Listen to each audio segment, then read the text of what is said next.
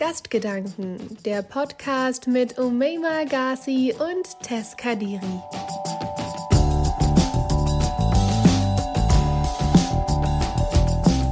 Herzlich willkommen zu einer neuen Folge Gastgedanken mit mir, Tess Kadiri, eurer heutigen Moderatorin. Und ich begrüße heute Helene Fares. Helene Fares ist krass. Ich freue mich daher umso mehr, sie begrüßen zu dürfen und interviewen zu dürfen, denn sie erzählt darüber, wie sie mit ihrem Abschluss in Psychologie begründet, was da eigentlich hintersteckt, so psychologisch gesehen, hinter Diskriminierung. Und als Person, die schon seit sie 19 ist, da hat sie nämlich ein Festival zum ersten Mal moderiert, ja, mit 19. das ist krass. Seitdem und eigentlich auch schon vorher war sie irgendwie in der Musikbranche tätig als Journalistin und deswegen erzählt sie auch ein bisschen darüber, was sie so hält als junge Frau von diesem Sexismus-Vorwurf, den Rap immer wieder vorgezeigt bekommt. Es wird auf jeden Fall spannend. Bleibt dabei. Viel Spaß. Helene, hi, wie geht's dir so? Hi, danke äh, für die Einladung. Mir geht's gut. Wie geht's dir? Auch sehr gut. Schön. Und ich freue mich, mit dir heute zu quatschen.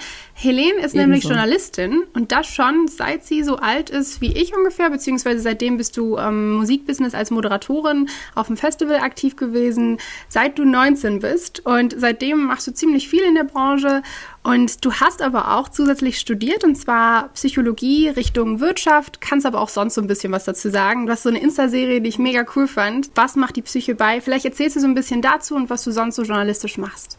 Ja, also ich habe Wirtschaftspsychologie studiert. Das ist immer ein bisschen verständlicher, wenn man sagt Psychologie im Bereich Wirtschaft, weil sich die Leute dann besser vorstellen können, dass ich mich damit beschäftige, wie der Mensch funktioniert, wenn er lernt, wenn er motiviert werden soll, wenn er krank wird und nicht mehr arbeiten kann und so weiter und so fort. Und mit Arbeiten ist aber auch jegliche Form von Arbeit gemeint, also auch Arbeit zu Hause zum Beispiel. Das sind so die Hauptthemen meines Studiums gewesen und ich habe mich dann darüber hinaus natürlich äh, extrem intensiv weitergebildet, was alle möglichen auch klinischen, psychologischen Dinge betrifft, aber das eben im Selbststudium beziehungsweise eben im Privatstudium mit meinem Professor zusammen, der mich dann so ein bisschen als Mentee unter seine Fittiche genommen hat.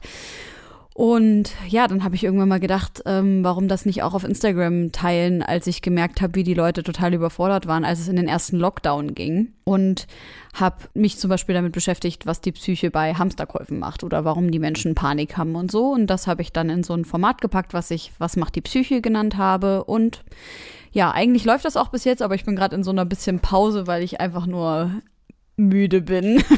ich bin einfach müde von diesem Winter, wobei es ja auch schon echt einige Monate jetzt Pause ist. Also es sollte bald mal wieder weitergehen. Ich würde ganz gerne dieses Ganze, was du gelernt hast, rund um die Psyche hier aufgreifen bei uns geht es ganz oft um Themen wie Diskriminierung oder Sexismus, weil uns als Moderatorinnen, also Umeima und mich, das einfach betrifft. Aber weil ich glaube, das ist auch ein gesellschaftliches Problem geworden, was in der Jugend schon mal getackelt werden sollte. Also glaube ich ganz interessant für unsere jungen Hörerinnen und Hörer. Ich wollte dich deswegen fragen, was macht die Psyche, wenn Menschen diskriminieren wollen? Also auf der Seite der diskriminierenden Menschen. Also warum ist ein Rassist ein Rassist? Ungefähr so, genau. Ja, das ist eine sehr, sehr, sehr komplexe und schwierige Frage, die man auch nicht einfach so, auch nicht in einer halben Stunde so erklären kann. Sollten wir jetzt nur die halbe Stunde die ganze Zeit nur darüber sprechen. Aber im Prinzip gibt es verschiedene Mechanismen. Einer der Mechanismen, warum Menschen andere Menschen diskriminieren, ist das Bedürfnis danach, sich selber abzugrenzen, sich selber zu erheben über jemanden. Das passiert ganz oft, wenn man selber diskriminiert wurde und man das Gefühl hat, ich will aber auch mal wertiger sein als jemand anderes. Und ich will mich auch in dieser Machtposition sehen. Und wenn man dann jemanden findet, der noch schwächer ist als man selbst, in welcher Form auch immer, das kann soziale Schwäche sein, das kann Schönheit sein, das kann aber natürlich auch Migrationshintergrund sein, aber auch wirtschaftliche Schwäche, selbstverständlich. Gibt ja auch sehr viel Diskriminierung einfach gegen Menschen, die ähm, etwas ärmer sind oder sehr viel ärmer sind. Und wenn dann diese Menschen gefunden werden und da wird gesehen, ey, die sind noch schwächer als ich, dann kann ich ja hier mal zeigen, wie stark ich bin. Das ist ein Abgrenzungsmechanismus, zu sagen, ich gehöre nicht zu denen dazu, ich bin besser und übermächtiger und wertvoller. Das ist auch eine Erhebung des eigenen Selbstwertes. Da gibt es so viele Ebenen. Das kann aber natürlich auch sein, dass mal jemand eine sehr schlechte Erfahrung gemacht hat mit einer Person, die aus dieser vermeintlichen Gruppe kommt oder die vermeintlich aus dieser Gruppe kommen, die diese Person dann später diskriminieren wird. Also das ist so mannigfaltig, das kann man gar nicht so runterbrechen, aber ganz oft geht es vor allem um das Thema Erhebung und Abgrenzung. Also es geht gar nicht unbedingt um die diskriminierte Person, oh Wunder. Es hat gar nichts damit zu tun, was faktisch irgendwie stattfindet. Ich habe mir schon gedacht, dass du da jetzt nicht das große Problem lösen kannst, aber ähm, es war interessant zu hören, was da so ein bisschen dahinter steht. Also ich finde, es war eine ganz gute Erklärung so auf ganz kurzer Ebene. Vielleicht können wir mal ein bisschen uns beziehen auf Sexismus. Sexismus ist ja was, was schon nicht nur jahrelang herrscht, sondern meine Mutter, meine Oma und die Oma von meiner Oma haben das durchlebt. Kannst du vielleicht ein bisschen, nur ganz kleines bisschen erklären, was da das Besondere ist auf psychischer Ebene? Das Besondere auf Täter oder auf, weil das Besondere ist ein bisschen schwierig gefragt. Ich finde, beim Rassismus oder beim Mobbing kann man besser verstehen, dass der Täter oder die Täterin aus einem Unwohlsein seiner oder ihrer selbst handelt. Beim Sexismus, das ist ja mittlerweile mhm. so strukturell geworden, manchmal frage ich mich, wie man darauf kommt, auf Täterebene, ähm, das andere Geschlecht irgendwie mhm. als weniger anzusehen. Und vielleicht hast mhm. du da mhm. ja sowas, was das ein bisschen erklärt. Tatsächlich habe ich dazu jetzt keine besonderen Studien direkt zur Hand. Was ich mir einfach nur herleiten kann aus Konzepten wie männlicher Fragilität, ist einfach diese Angst davor, dass man selber, und jetzt kommt dieses sehr schöne Wort, übermannt wird. Also dass und Gott bewahre, eine Frau oder eine nicht-binäre Person kommen könnte und dann einem Mann den Rang absprechen könnte, ist natürlich auch auf evolutionärer Ebene, wenn man mal zurückguckt, 20, 30.000 Jahre, wie wäre das eigentlich damals oder vielleicht 150.000 Jahre sogar, wie wäre das damals gewesen, wenn auf einmal das Alpha-Tier in der Menschengruppe, in der man sich befunden hat, nicht mehr das Alpha-Tier ist, weil eine Frau den Rang abgesprochen hat, die womöglich stärker ist als dieser Mann und der nur zufällig zum Alpha geworden ist. Also ich kann mir vorstellen, dass das eigentlich mit diesem Thema männlicher Fragilität zu tun hat. Vor allem auch, wenn man mal darauf schaut, dass viele Frauen tatsächlich, vor allem was Schmerzresistenz betrifft, eigentlich eine viel höhere Stärke haben als Männer, um jetzt mal blöd binär zu sprechen. Also auf dieser Ebene kann ich mir das sehr gut vorstellen, aber natürlich sind wir Frauen physiologisch unterlegen und ich kann mir gut vorstellen, dass es viele Männer gibt, die auch diesen Part einfach gut finden und das einfach immer wieder auf allen Ebenen nochmal unterzeichnen und unterstreichen wollen. Ihr seid schwächer als wir. Gott sei Dank gibt es immer wieder mehr Männer, die gute Männer sind, die mit guten Wassern gewaschen sind und auch Feministinnen in unseren Reihen und Kreisen sind. Ohne Zweifel. Also das ist auch so, dass die Hoffnung, die da bleibt, dass es auf jeden Fall keine Regel ist. Ähm, männliche Fragilität, ein Begriff, den du angesprochen hast und der mir in letzter Zeit sehr oft durch den Kopf geht, weil als migrantisch geprägte Frau ist so ein anderer Themenbereich, der auch dich sehr interessiert, mega wichtig für mich und ein elementarer Beispiel von meinem Freundeskreis und so, und zwar Rap. Rap hört man einfach, vor allem finde ich, einfach wenn man migrantisch geprägt ist, findet man es cool. Aber manchmal habe ich das Gefühl, als junge Frau, man sieht sich ja schon als Feministin und bei den Texten bin ich dann manchmal so, hm, ich weiß nicht, ob ich das so unterschreibe. Aber immer wenn man diskutiert über Rap und Sexismus, dann geht das immer so ein bisschen in eine Richtung Rassismus, habe ich das Gefühl. Und dann fangen die Leute an, zu sagen, ja, das sind halt Kanaken und die reden so. Und deswegen würde ich gerne mal von dir hören. Findest du überhaupt, dass Rap viel sexistischer ist als andere Musikgenres? ich glaube, Rap ist ehrlicher als andere Musikgenres. Ich glaube, Rap ist einfach nur, äh, ja, der Spiegel der Gruppen, die sowohl anspricht, aber aus der diese Sprache halt auch kommt. Und Rap ist natürlich nicht nur migrantisch geprägt in Deutschland. Wir haben sehr, sehr viel sexistischen Rap von nicht-migrantischen Rappern und Rapperinnen. Nee, Rapperinnen eher nicht, aber ja, das darf man natürlich da nicht vergessen. Ich weiß voll, was du meinst. Man sagt ganz oft, also nochmal hier ganz kurz an der Seite, ne, das äh, liebe Wort Kanake dürfen Tesnim und ich sagen, weil wir beide Migrationshintergrund haben. Aber auch eigentlich nicht, tatsächlich, weil, äh, wie ich jüngst erfahren habe durch einen Aktivisten auf Instagram, ist das Volk der Kanake auch überhaupt nichts, was mit uns, äh, ich sag mal, arabisch, kurdisch, türkisch, persischen, iranischen Raum zu tun hat. Das heißt also, auch wir benutzen dieses Wort politisch inkorrekt. Also wir sollten auch aufhören, dieses Wort zu benutzen. Habe ich letztens zumindest so gelesen. Aber ja, auch an der Stelle nochmal so, weiße Personen dürfen dieses Wort auf jeden Fall nicht benutzen. Nur kurz so am Rande. Jetzt habe ich Faden verloren. Ach so, genau. Ja, es ist natürlich klar, dass viele, viele Leute sagen, ja, Mensch, die ganzen Ausländer, die sowieso aus so super patriarchalen Familien kommen und diesen Frust gegen Frauen haben und eine Frau muss immer Jungfrau sein, bis ich sie heirate und so ein Scheiß. Ich kann das schon nachvollziehen, dass irgendwelche Leute das halt sagen und das ist mit Sicherheit auch nicht komplett falsch. Das gibt's auf jeden Fall auch. Ne? Wissen wir, müssen wir uns nichts vormachen. Dafür arbeite ich zu lange in dem Bereich, als dass ich jetzt sagen könnte, eigentlich sind alle Rapper, die sexistische Texte bringen, total total die Feministin und haben aber hier so eine Kunstfigur erschaffen, die sie, nee, das ist schon ganz oft auch einfach Realität. Äh, nicht zuletzt bei solchen Songs wie Summer Jam und Casey Rebel, die darüber rappen, dass eine, ich zitiere, Bitch ihnen das Herz gebrochen hat, weil sie, und jetzt zitiere ich wieder, bei dem ersten Date die Erdbeerwoche hatte. Also, ja, let's not go there. Also es gibt auf jeden Fall richtig viel Scheiß, richtig viel sexistischen Rap und das ist aber halt einfach ja, guck einfach in andere Genres und wie das da so abläuft äh, hinter den Kulissen. Und es ist im Schlager genauso beschissen wie im Rap, nur bei uns findet es halt auf der Bühne statt und im Schlager halt genauso wie auch beim Rap hinter der Bühne. Beim Rap ja natürlich gleichermaßen. Das denke ich mir halt manchmal auch. Das ist so das Argument, was irgendwie mich auch traurig macht, weil Sexismus ist dann halt immer noch omnipräsent und irgendwie ist das Problem dadurch nicht gelöst. Ja. Aber wenigstens Rassismusaspekt ist weg und man kann nicht behaupten, weil ich habe das Gefühl, es wirkt zumindest so, auch wenn es so viele Künstler gibt, die auch biodeutsch sind oder einfach weiß und nicht BPOC, wird so getan, als wäre Rap oder Asi-Rap sagen viele meiner Studenten, KollegInnen, die sich so ein bisschen drüber fühlen. Was für ein Scheiß. Ne? Sagt nicht Assi-Rap. Also wer auch immer, ne? Assi, also asozial ist ein Wort, was von der NS-Zeit geprägt wurde. Auf gar keinen Fall Assi-Rap sagen. Was für ein Scheiß, Alter. Boah. Kannst du deinen ganzen Studiekollegen mal erzählen, Alter? Wird erledigt. Jetzt wisst ihr es auch. Erzählt's auf der nächsten Party, wenn ihr das hört. Ich würde trotzdem voll gern, ich würde dann gern fragen, weil ich habe das Gefühl, du hast ja gesagt, Rap und die sexistischen oder auch irgendwie anderen Sachen, die da einfließen, die diskriminierend sind, die sind gar nicht unbedingt sexistisch in itself, sondern eine Widerspiegelung von dem, was wir gesellschaftlich ja eh schon haben. Und die sind ehrlich, im Gegensatz zu Schlager und Co. Kannst du da vielleicht noch ein bisschen zu reden? Weil das fand ich ganz spannend. Wenn du in einer Gesellschaft groß wirst oder in einem Freundeskreis groß wirst, wo Sexismus einfach deine Lebensrealität ist, dann erwarte ich von dir nicht, dass du anfängst, also es wäre natürlich sehr schön, wenn du anfängst, feministische Lektüre zu lesen und dann auf einmal Feminist zu sein.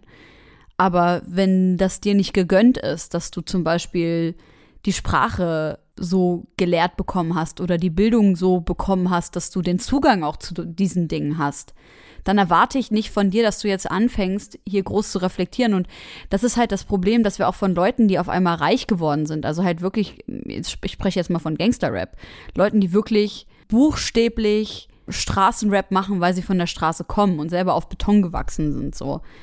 Und weil die jetzt auf einmal, keine Ahnung, zwei Millionen auf dem Konto haben, erwarten wir von denen, weil die ja jetzt diese Privilegien des finanziellen Reichtums haben, erwarten wir, dass die sich jetzt auf einmal irgendwie gerade machen und Moralapostel spielen können. Das können wir nicht erwarten. Verstehst du, was ich meine? Deswegen spreche ich von Spiegeln. Ich spreche nicht davon, dass jemand, keine Ahnung, studiert hat, irgendwie Kultur- und Medienwissenschaften und sich dann sagt, jetzt werde ich Gangster-Rapper und jetzt erzähle ich doch mal die sexistischen Realitäten unserer Gesellschaft und halte denen mal den Spiegel vor. Natürlich gibt es auch solche Leute, ist ja keine Frage. Das ist dann aber halt kein Gangster-Rap und das, wovon du gerade gesprochen hast, sondern ich spreche wirklich von der Wiedergabe der eigenen Lebensrealität. So traurig das auch ist und ich kann mir das auch nicht geben. Ganz oft finde ich es halt auch einfach nur scheiße. Aber ich werde nicht anfangen zu sagen, dass das also ich finde das natürlich verwerflich. Wie soll ich das ausdrücken? Ich finde das ultra verwerflich, dass es Rapper gibt, die immer noch sexistischen Rap machen und die nächste Generation damit prägen. Aber ich kann das dieser Person nicht vorwerfen, weißt du? Das ist ein gesamtgesellschaftliches Problem und das Problem der Sozialisierung dieser Person. Ich kann nicht von jedem Menschen gleichermaßen erwarten, dass er sich von seiner sexistischen Sozialisierung emanzipiert. Das geht einfach nicht. Deswegen Spiegel. Oder halt auch einfach nur Wiedergabe. Ich glaube, das äh, liegt auch ein bisschen an deinem Background, also an deinem Studium, dass du das so sehen kannst, weil viele sind, glaube ich, viel kritischer. Aber ich habe das Gefühl in letzter Zeit, ich hatte vor kurzem auch ein Interview mit Yassin, vielleicht kennst du den mit Audio 88, macht der Rap mit ja, klar, Gewissen, ja. Und der hat, als ich mit ihm darüber gequatscht habe, hat er auch gemeint, ja, das ist halt also Rap, genau wie du, Rap ist jetzt nicht unbedingt sexistischer als andere Genres, erstens. Und ehrlich gesagt ist es auch sowas wie ein Spiegel der Gesellschaft. Man sollte wirklich gesellschaftlich was lösen und nicht die ganze Zeit auf Rap zeigen. Finde ich auch. Also ich, ich stimme dir da schon genau. zu. Ich würde gern von dir wissen, aber also hast du vielleicht irgendwie eine Idee? Weil als ich Jessin gefragt habe, hast du das Gefühl, es wird irgendwann mal antisexistischen, antirassistischen, super coolen Rap geben? Und er meinte, ich glaube, das wäre langweilig. Was denkst du? Hä? Naja, Audio und 88 und Jessin sind ja die besten Beispiele für antisexistischen, antirassistischen Rap. Höre ich sehr gerne. Kummer, auch antirassistisch. Casper, Ach, es gibt Hunderttausende, ist überhaupt nicht langweilig. Das ist ja das Gute bei Rap, dass es halt ganz oft, also damit es nicht langweilig wird, können halt die Beatproduzenten machen, dass es halt nicht langweilig ist. Da kann ja der Inhalt noch so langweilig sein, wenn die Metaphern geil sind und die Texte gut geschrieben, dann ist es halt auch einfach geil. Ich liebe ja von äh, Audio 88 und Yes in den Song Weiß und Privilegiert. Das ist ja, also wupp es ist halt ein ultra geiler Song. Und ja, wenn ihr mehr von Audio 88 und Jessin hören wollt, dann könnt ihr, ich glaube, im, im März unsere neue Folge Podcast mit Audio 88 und Jessin anhören. Kommt nämlich bei uns auch. Homegirls heißen wir, um jetzt hier mal so ein bisschen Werbung zu machen.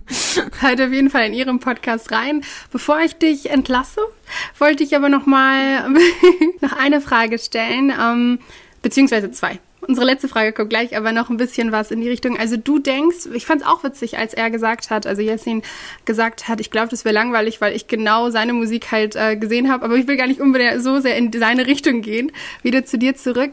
Alles gut, wir können auch gerne über andere Leute sprechen, das stört mich nicht. Also manchmal werden ja auf so Rap-Seiten oder Musikseiten oder so, also es geht gar nicht unbedingt um Rap, sondern an sich um Musik, werden oder in anderen Branchen, aber ich glaube, ähm, Medien sind mehr so auf Instagram präsent und auch so Klatschtiteln, Frauen gegeneinander aufgehetzt bzw. verglichen. Und manchmal merke ich da, dass schon sexistisches Verhalten von Frauen entweder in Musik oder in Filmen oder was weiß ich reproduziert wird. Und das ist was, was ja. ich irgendwie als Frau nicht so ganz verstehen kann. Und da wollte ich dich fragen, einfach aus Erfahrung, wie findest du das? Warum, Warum? ist das so? Ja, genau. Also wie ich das finde, das wäre wahrscheinlich, liegt wahrscheinlich auf der Hand, das ist natürlich scheiße. Warum ist das so?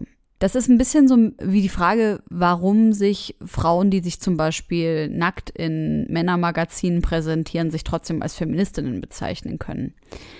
Ähm, erstens heißt Feminismus im Prinzip, dass jede Frau genau die gleichen Rechte hat wie ein Mann. Das heißt also, sich zu entscheiden, sich nackt auszuziehen, kann auch ein Akt von Feminismus sein. Jetzt mal so als ganz äh, plumpes Beispiel vorne weg. Ich finde, wir dürfen nicht vergessen, dass auch Frauen sexistisch sozialisiert werden. Es gibt ja bis heute Frauen überall auf der Welt, die sagen, dass Frauen prinzipiell dümmer sind als Männer und weniger können und dass Frauen nur die Hausarbeit und die Erziehungsarbeit leisten sollen. Also diese Erziehung, diese Sozialisierung, das geht ja nicht an den Frauen einfach vorbei. Und das zu reproduzieren ist im Prinzip der leichteste Weg, den man gehen kann. Weil wenn man sich emanzipieren muss von seiner eigenen Erziehung, ist das auch als Frau ein echt schwieriger Akt. Es ist jetzt leichter denn je, weil wir den Zugang zu diesem Gruppen und zu dieser Bildung durch Instagram zum Beispiel total easy haben. Und das ist wunder wunderschön. Wir können uns total gut vernetzen. Aber nach wie vor gibt es halt einfach Frauen, die und viele Frauen, die sich davon einfach nicht loseisen können. Und das ist auch schwer, wenn du dein ganzes Leben immer nur verglichen wurdest, auf einmal zu sagen, nein, ich möchte das nicht mehr. Wenn du dein ganzes Leben lang gelernt hast, du bist nur wertig, wenn du wertiger bist als eine andere das ist voll schwer, sowas zu entlernen. Deswegen bin ich da auch ehrlicherweise kaum sauer drauf, wenn das jemand anderes macht. Es kränkt mich natürlich, weil ich mir denke, also am schlimmsten finde ich es, wenn das Frauen machen, die sich selber als Feministinnen bezeichnen und da kenne ich so viele, leider das kotzt mich halt an, wenn das halt vorneweg so ein, ähm, ich bin absolut die intersektionale Feministin und ich mache auch Bildungsarbeit und so weiter und so fort und dann im, im Hintergrund bist du halt einfach eine richtig miese, fiese Schlange so. Das gibt's halt leider einfach. Aber im Prinzip so, you can't blame the player, ne? Blame the game. you gotta blame the game, ja. eine gute Metapher, um zur letzten Frage einzuleiten. Damit möchte ich dich nämlich. Ähm, Rap. Real Rap. Ich wollte dich fragen, also du hast mir vorhin schon ein bisschen erzählt bei der Vorbesprechung, aber eigentlich wollten wir immer fragen wegen Corona, Pandemie, dies, das. Wo wärst du jetzt gerne, mhm. wenn nicht Pandemie wäre? Uh, ich wäre safe irgendwo in Lateinamerika unterwegs und würde endlich mal mein Spanisch so richtig geil machen. Oder ich wäre in Syrien, eins von beidem. Nee, wäre Corona nicht, wäre ich wahrscheinlich. Gerade erst in Lateinamerika und dann so in zwei Monaten für den Frühling dann in Syrien. Aber. Dauert noch ein Jahr. Lasst euch alle impfen, Leute. Ich freue mich, freue mich richtig auf die Impfung. Ich kann es kaum erwarten. Same. Vielen Dank. Ich hoffe auch, dass du das nächstes Jahr zumindest ja, vielleicht übernächstes Jahr nach Lateinamerika schaffst du nach Syrien. Es dauert ja wahrscheinlich eine Weile, bis dort bitte, Impfstoff ankommt. Bitte inshallah nächstes Jahr. Bitte inshallah nächstes Jahr. Ja. Ich komme so mit so einem Rucksack Impfstoffe einfach. Ich fühle dich. Ich möchte auch nach Marokko, aber das, das dauert noch. Ich danke dir auf jeden Fall sehr für das Gespräch heute. Danke. Ich danke dir. Danke für die Einladung. Das war's auch schon. Ich freue mich auf weitere Talks hier für Gastgedanken und freue mich auch auf eure Rückmeldungen, euer Feedback. Vielleicht habt ihr ja Rückmeldungen zum Thema, wen wollt ihr eigentlich hören und was für Fragen würdet ihr gerne stellen. Gebt uns das gerne weiter und zwar über funky.de, entweder die Website oder über Instagram, da heißen wir genauso. Ich freue mich auf die nächste Folge und darauf von euch zu hören. Und an dieser Stelle sage ich einfach nur noch bis zum nächsten Mal. Ihr hörtet Gastgedanken, den funky Podcast der Funke Mediengruppe mit Tess Kadiri und Umay Magasi.